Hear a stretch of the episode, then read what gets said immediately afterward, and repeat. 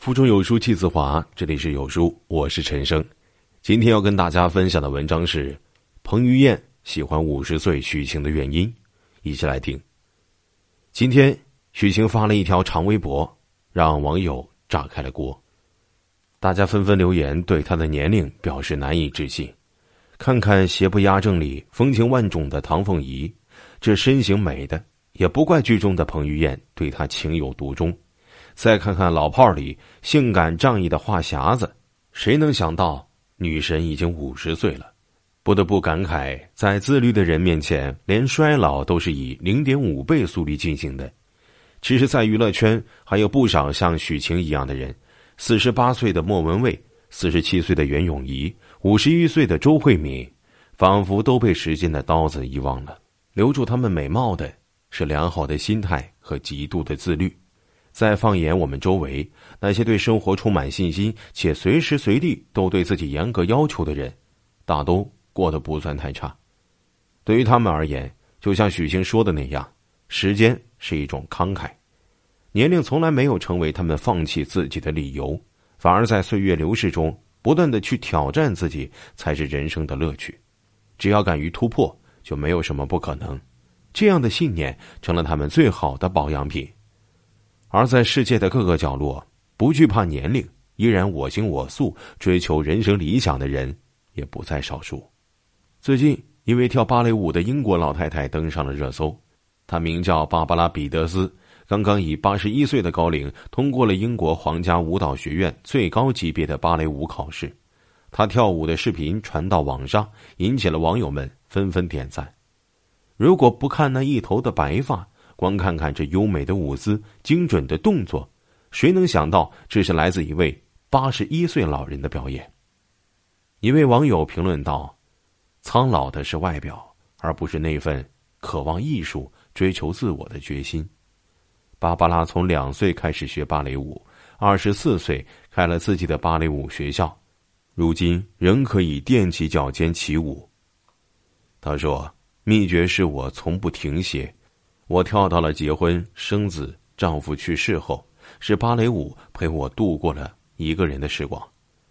在职业生涯里，他不仅教会了成千上万的孩子跳舞，还用对舞蹈的热情感染了自己的几个孩子和孙辈，让他们也成为了芭蕾舞者。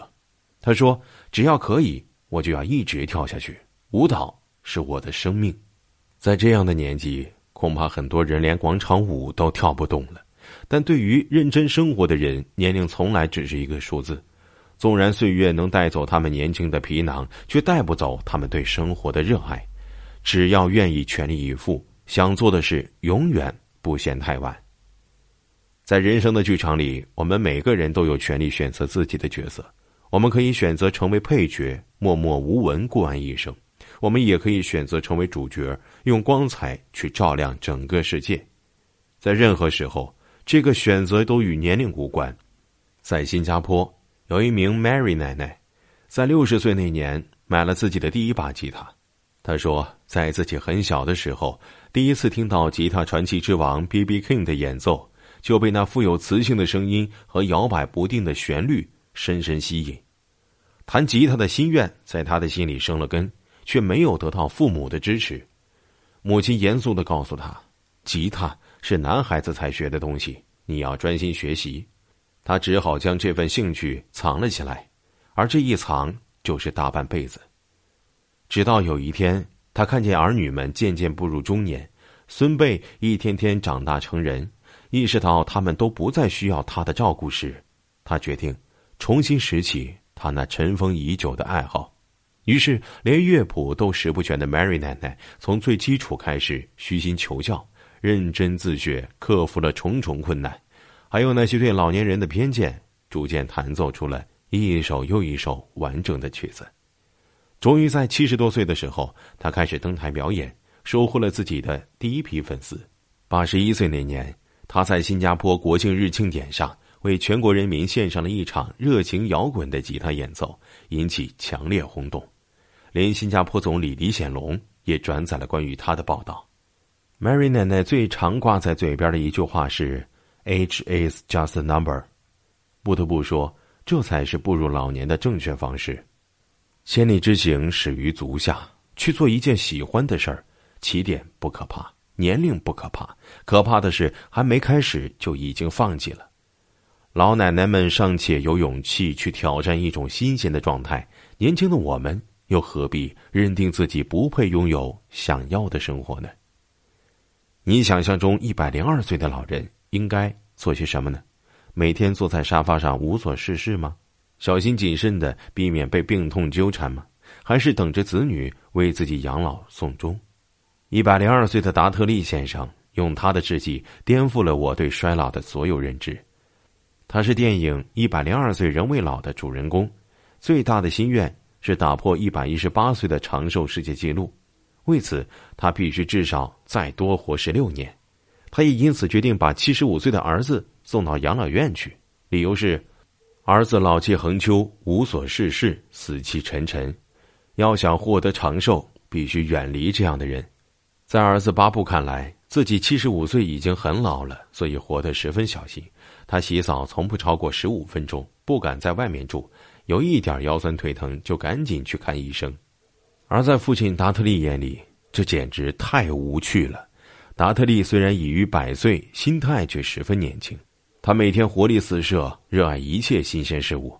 他告诉儿子巴布，如果不想去养老院，那就必须完成他所提出的五项任务：一、给自己去世的妻子写情书；二、断了和医生的联系；三、剪坏盖了多年的一条毛毯；四、用一天的时间去孟买旅游；五、让一盆君子兰在半个月里开出花。在父亲的调教下，巴布逐渐变得乐观积极。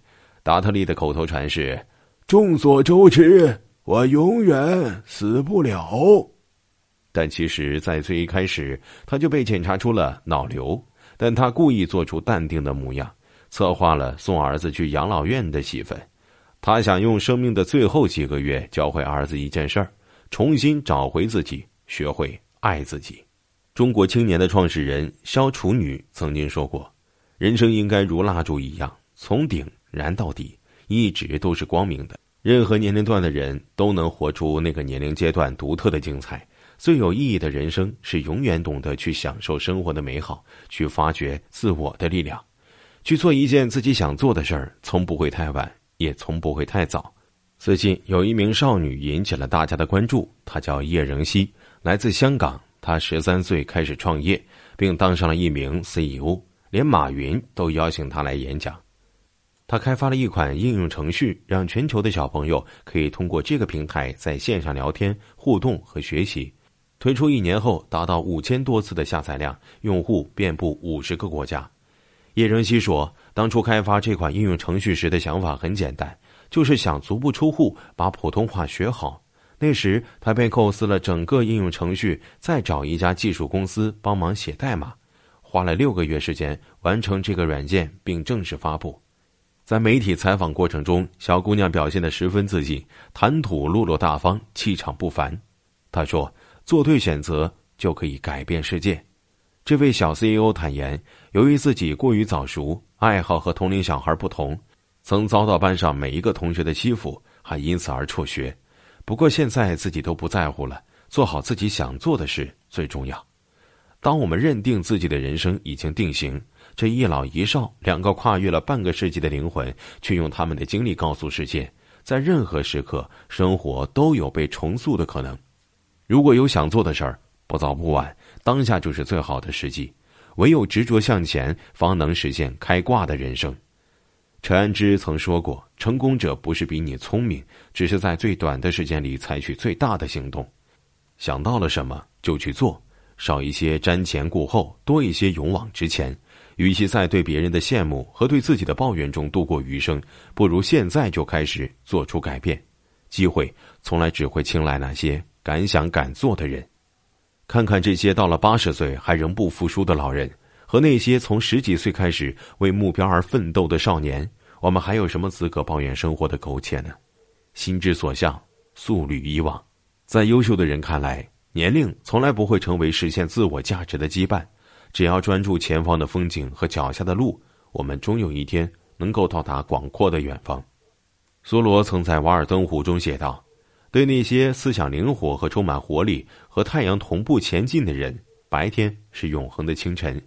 在生活面前，只要我们敢于坚守、盼望、相信、行动，便能拥有永恒的清晨、永恒的活力。从我们出生、衰老，再到死亡的过程，不一定是一路失去，也可以是一路精彩。我们或许不用像他们一样大富大贵或名扬天下，但我们至少可以在若干年后回首往事时，不因虚度年华而悔恨。如果喜欢绘画，就赶紧拿起画笔；如果喜欢音乐，就勇敢放声歌唱；如果想要养花，现在就开始播种；如果想要旅行，现在就出发。与其日复一日的过着令人厌倦的生活，不如给自己一次大胆尝试的机会。戴尔·卡内基曾说：“要是一个人能充满信心的朝着他理想的方向去做，下定决心过他所想要过的生活，他就一定会得到意外的成功。在任何时候，都不要放弃认真生活的态度，别被年龄打败，更别被恐惧打败，去拥抱更好的自己。可能真的没有我们想象中的那么难。”我是主播陈生，在美丽的金华为你送去问候。如果你喜欢这篇文章，走之前记得在文章末尾给好看的文章点个好看。明天同一时间，我们不见不散。